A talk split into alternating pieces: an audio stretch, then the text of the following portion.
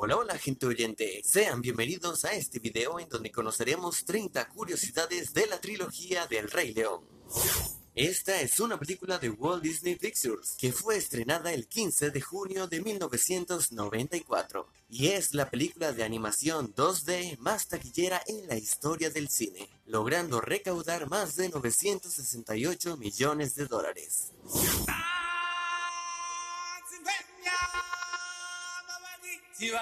Si esta película formó parte de tu infancia, seguramente más de una vez has cantado esta canción. Pero es posible que todavía no sepas lo que significan estas palabras. Y es que no, la canción no menciona ninguna cigüeña, pues esta es la letra, y está escrita en el idioma Zulu, una lengua perteneciente al continente africano, y más o menos esta sería su traducción al español.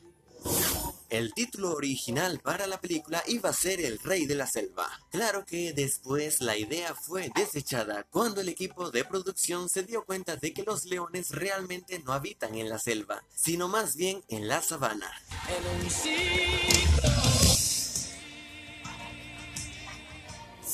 A diferencia de otros leones, las garras de Scar se muestran a lo largo de toda la película. Esto por supuesto para que en todo momento viéramos ese toque malévolo. Aunque lo curioso es que en las primeras versiones del guion, Scar no era hermano de Mufasa, pero después se decidió que fueran familiares, ya que la historia resultaría más interesante.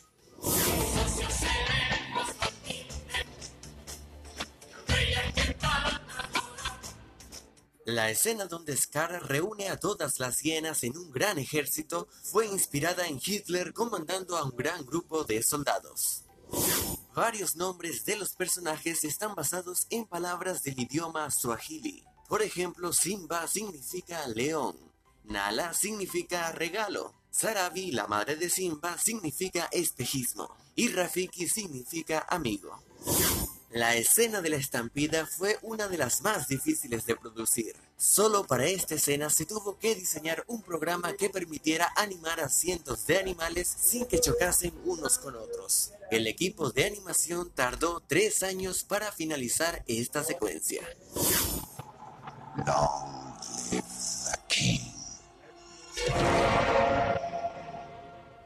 La muerte de Mufasa se considera como uno de los momentos más tristes y traumáticos de una película Disney. Y según los creadores, la escena originalmente iba a ser incluso más intensa. Pero cuando se le mostró dicha escena a varios niños, se dieron cuenta de que la mayoría de los pequeños comenzaron a llorar y llorar sin control. Así que la escena tuvo que ser suavizada un poco. Y a pesar de eso, todavía sigue impactando a muchos niños cada vez que la ven.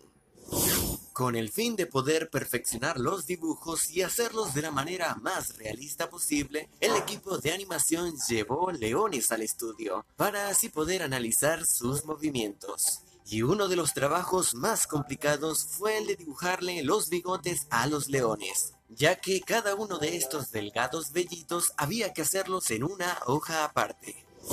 La cinta fue ganadora de dos premios Oscars, uno como mejor banda sonora y el otro como mejor canción original.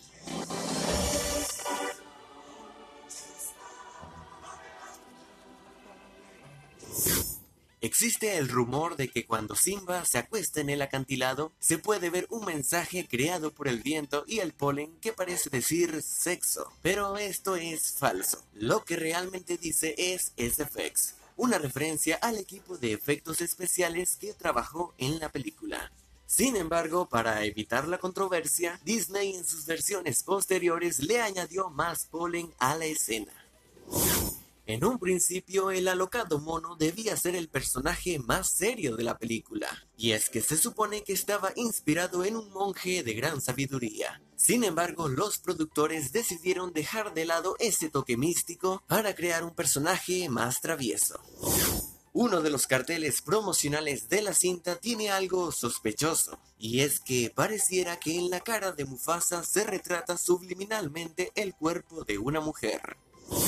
Originalmente no se tenía pensado que Mufasa apareciera después de su muerte, pero se pensó que Simba necesitaba una razón para volver a la Roca del Rey, y gracias a eso tenemos esta épica escena.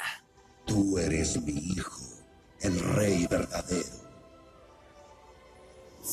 La historia de la película está basada libremente en Hamlet, la clásica tragedia escrita por William Shakespeare. En esta película, Scar mató a su hermano para heredar el trono, tal y como ocurre en la famosa obra. Al estrenarse El Rey León, Disney fue acusado de plagio, debido a una animación japonesa llamada Kimba, el León Blanco. Y aunque Disney siempre ha negado que El Rey León se haya inspirado también en Kimba, lo cierto es que sí existen muchas similitudes entre estas dos animaciones. Esta controversia fue tan popular que hasta en un capítulo de Los Simpsons se le hizo parodia. Debes vengar mi muerte, Kimba. Ah, digo, Simba. Cuando se estaba haciendo esta película, también se estaba desarrollando Pocahontas. Y el equipo que se encargó de El Rey León fue el equipo B, mientras que el equipo A trabajaba en la primera película, ya que se pensó que esta iba a ser la más exitosa de las dos. Al final resultó que El Rey León se convirtió en uno de los mayores éxitos de Disney mientras que Pocahontas resultó con críticas mixtas y una recaudación mucho menor a la del Rey León.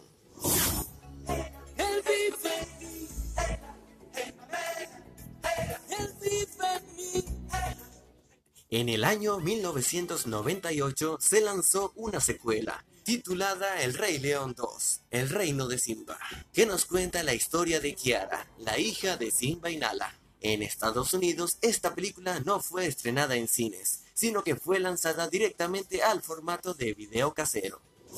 Así como la primera cinta está inspirada en Hamlet, esta secuela tiene ciertos elementos basados en otra obra de Shakespeare. Estamos hablando de Romeo y Julieta, ya que los padres de los enamorados no quieren que sus hijos estén juntos. Afortunadamente aquí ninguno de los dos muere. Inicialmente, Kiara iba a tener un hermano mayor llamado Chaka, el cual sería el cachorro que vimos al final de la primera película. Sin embargo, este personaje fue retirado para hacer la película menos complicada. Al principio, Kobu iba a ser el hijo de Scar. Sin embargo, se decidió que estos dos personajes no deberían estar relacionados biológicamente, ya que causaría que la relación entre Kobu y Kiara fuera incesto. Y es por eso que en la película bien se aclara que Kobu es tan solo un sucesor. Fue elegido por Scar para que siguiera sus huellas y se convirtiera en rey. Ese no es un rey, parece una maraca. El nombre de Zira viene del idioma swahili y significa odio. Ay, esta necesita marido. Por otro lado, el nombre de su hijo, Kobu, significa cicatriz, al igual que Scar, que viene del inglés y significa lo mismo. Casi al final, justo cuando Zira está a punto de caerse, vemos que Kiara intenta ayudarla, pero Zira se termina de resbalar y cae, aunque en su caída hay algo que podemos notar. Y es que no parece estar asustada, sino más bien parece que sonríe maliciosamente. Eso es porque esta escena fue ligeramente cortada, ya que en la escena completa se veía como Cira no es que se resbala, es que ella misma decide acabar con su vida.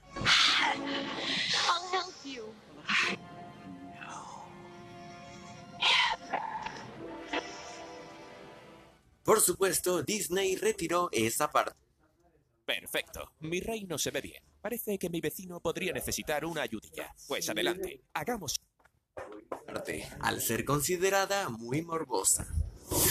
Si bien esta película no logró superar a su antecesora, la verdad es que al menos nos regaló algunas canciones memorables. Deshonra, Desgracia, en su mirada se ve la. Mas por siempre tendrás nuestro apoyo y amistad pues la fuerza la da nuestra unión. En el año 2004 se lanzó una tercera película conocida mayormente como El Rey León 3 Hakuna Matata. Y mientras que la primera cinta se basó libremente en Hamlet, esta tercera entrega se inspira en la obra llamada Rosencrantz y Guildenstern han muerto, que narra los acontecimientos de Hamlet desde el punto de vista de dos personajes secundarios. Muchos túneles hay que hacer la vida tu. La historia de cómo Timón abandona la colonia de los suricatos se basó en una pequeña escena eliminada que estaba en la famosa canción de la primera película. Yo aquí aprendí. La música que se escucha cuando Simba y Timón están teniendo el concurso de caracoles es de la película El bueno, el malo y el feo.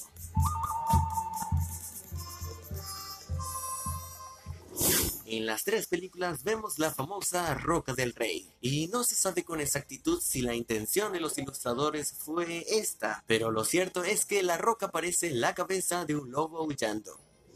Si eres fan de las películas de Disney, entonces sabrás que prácticamente no existe una en la que los animadores no hayan puesto un Mickey. Y es que en esta trilogía hay más de 20 Mickey Mouse escondidos.